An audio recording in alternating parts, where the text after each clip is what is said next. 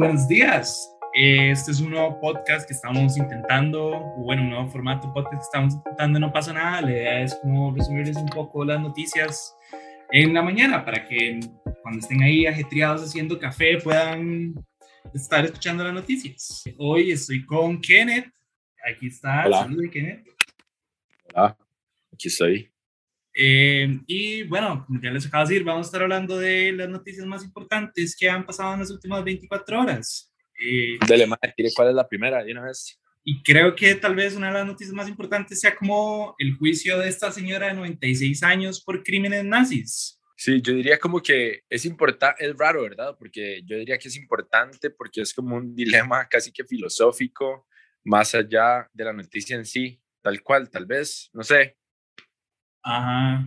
Bueno, Bueno. y para las personas que no están como al tanto de lo que está pasando, esto es una señora que se llama Irmart Burkner.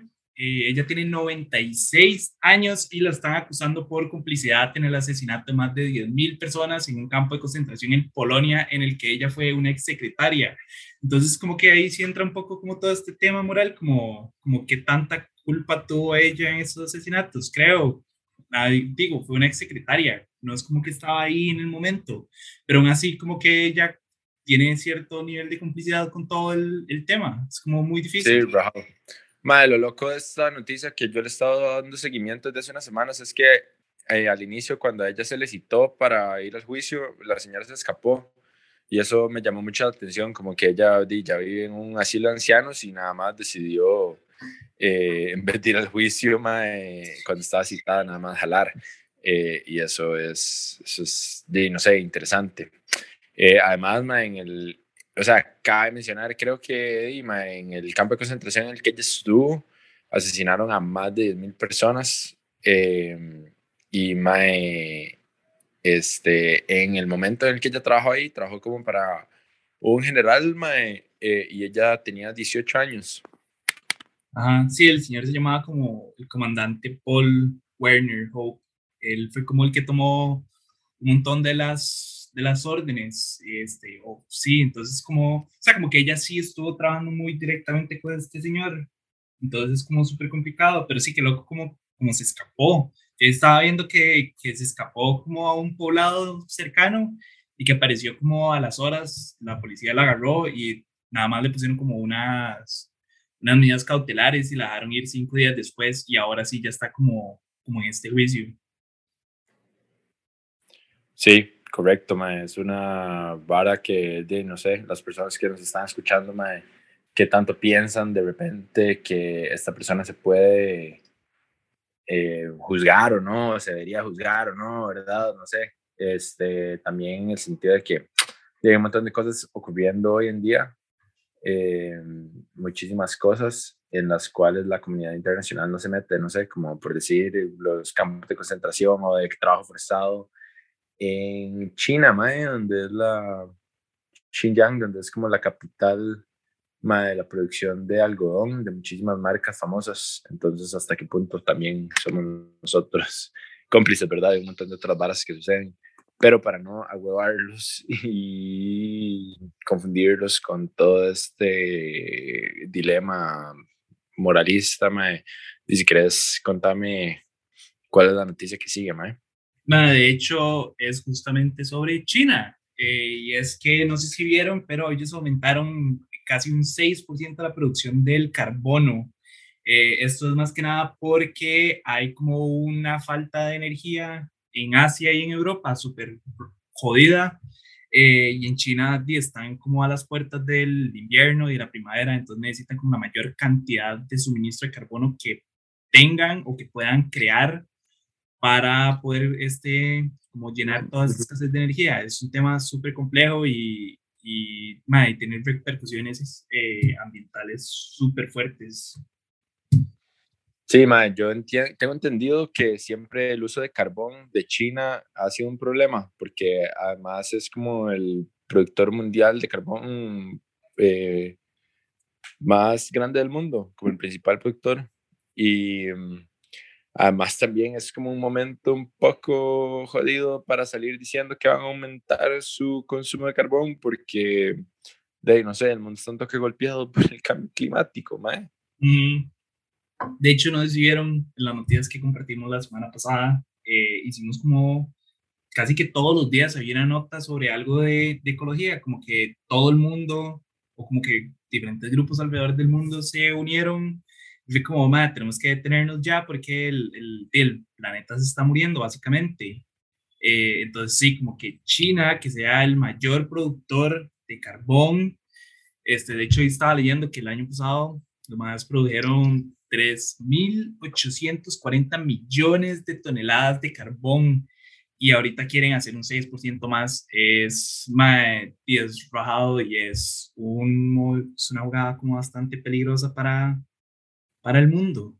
Sí, creo que es una cachetada heavy, más que todo en este mes, que es la COP26 en Escocia, en Glasgow, el 31 de octubre, eh, ¿verdad? Justo la conferencia climática de la ONU que Básicamente todo su objetivo es que los países cooperen para disminuir todo, su, todo su consumo de, de, de fossil fuels, ¿verdad? De, de combustibles fósiles, Y justo es, es muy jodido que, que China salga con esta noticia este mes en vísperas de esa conferencia climática de la ONU. De hecho, hace poco vi el, el Explained que sacó Vox en, ahí en Netflix sobre el consumo de, de combustibles fósiles y cómo, a pesar de que hayan todos estos esfuerzos y conferencias climáticas y tal, más bien el consumo de todas estas fuentes de energía más bien va en aumento en vez de ir disminuyendo. Entonces sonará interesante. Pero, ¿qué sigue? ¿Qué sigue para no deprimirnos tanto? Ok, bueno, nada más voy a hacer como un agregado en esta última nota para que ustedes juzguen como que el presidente de China había prometido a mediados de septiembre que iba a dejar de construir nuevas centrales eléctricas de carbono en el extranjero, pero es como, man, todo, todo voy a dejar de construir afuera, pero aquí adentro voy a producir más, entonces como, como que no tiene un poco o sea, como que no tiene sentido del todo esta decisión que están tomando. Entonces, pero no sé, dejen ustedes sus comentarios a ver qué opinan, si creen que sí y si creen que no. Pero pasando como de nota, algo que no publicamos esta semana y que me pareció como loquísimo fue lo de esta espada de 900 años que encontraron en el fondo del mar. No sé si, si, si lo leyó, Mae, o, o si lo escuchó. Mae, Todavía no he visto absolutamente nada, entonces por favor cuénteme, soy todo oídos. Ok, básicamente un buzo encontró una espada en la costa de, en la costa de Israel, específicamente en Cesarea, que queda como al noroeste del país, y se cree que es una espada que le perteneció a un caballero de las cruzadas, lo cual es rajadísimo, porque si ustedes ven las fotos de la espada, se ve completamente intacta, como que tiene un par de corales y de conchas pegadas, pero en general está completamente intacta. Es como un, es una máquina del tiempo que estaba hundida en la arena y estaba ahí nada más esperando como a que alguien la encontrara. Que right, man, que esas barras todavía sucedan 900 años, weón. ¿Se imagina toda la historia que debe tener eso? Todas las tripas que tal vez posiblemente se espada yo. Ajá. Ajá, sí, sí, como que sí, esa historia andante, ahí estaba esperando como que alguien viniera y la sacara. Eh, pero sí, el punto es que encontraron esta espada, si quieren pueden buscar fotos ahí en internet para que, para que la vean. Eh, obviamente la van a seguir haciendo como análisis, exámenes para determinar exactamente cuándo es que se usó y cuándo fue que la crearon. Pero más allá de eso no hay mucha información.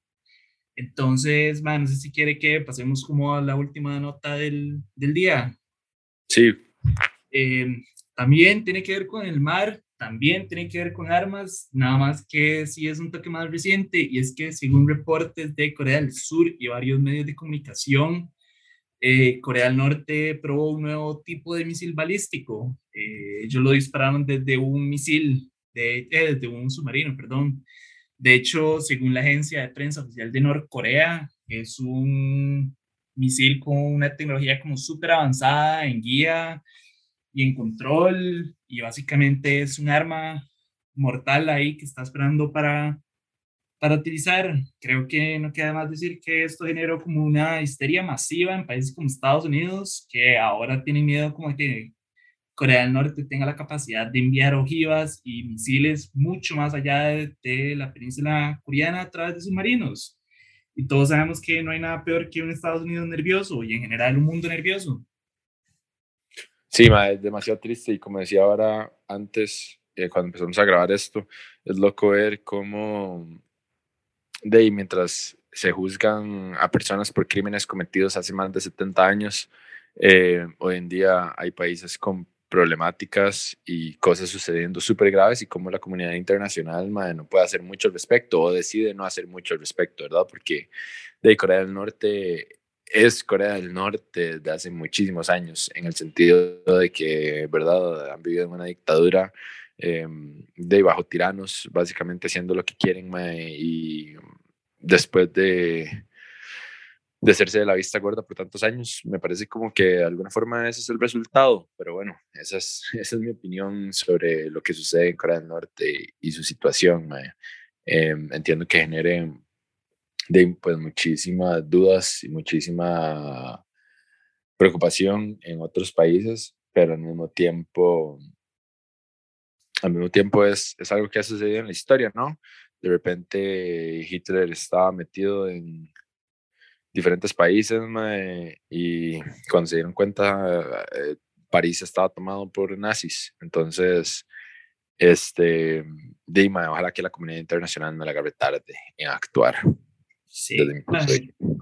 De hecho, ahí estaba leyendo como que Estados Unidos y Reino Unido pidieron tener una sesión a puerta cerrada con ¿cómo se llama este lugar? Con el Consejo de Seguridad de la ONU y Corea del Sur como para hablar del asunto, pero, pero yo siento que esas conversaciones a fin de cuentas nunca llegan a nada, como que nada más se sientan a hablar entre ellos y decir como, más eso está mal, ¿qué vamos a hacer? Etcétera, pero como que nunca, nunca van al, al, al, problema. O sea, ¿por qué no invitaron a Oma de Corea del Norte como de verdad a sentarse y a dialogar?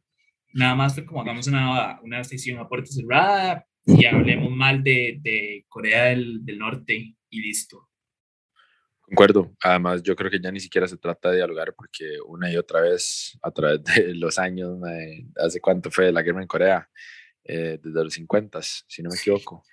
Este, o sea, fue parte, ¿verdad?, de la Guerra Fría, del conflicto en Corea, eh, o post-Guerra Fría. No, antes de la Guerra Fría. Ya estoy muy tramado ya creo que no me estoy acordando bien de, de la guerra de Corea, de la fecha, pero para eso existen las computadoras. Eh, y mae, puedo decir que la guerra de Corea no estaba mal yo, de 1950 a 1953. Em, pero bueno, mae, ¿verdad? Desde esa fecha eh, Corea del Norte y Corea del Sur han estado vividas y Corea del Norte ha vivido bajo una dictadura. Entonces, yo creo que ya el diálogo eh, como que ya, ya, ya no sirvió, me explico. Eh, y a veces eso es duro de asimilar y de entender también, pero bueno, es parte de la humanidad. Mae, creo que eso fue todo. Entonces, ¿qué les parece si dejamos este podcast hasta acá por hoy?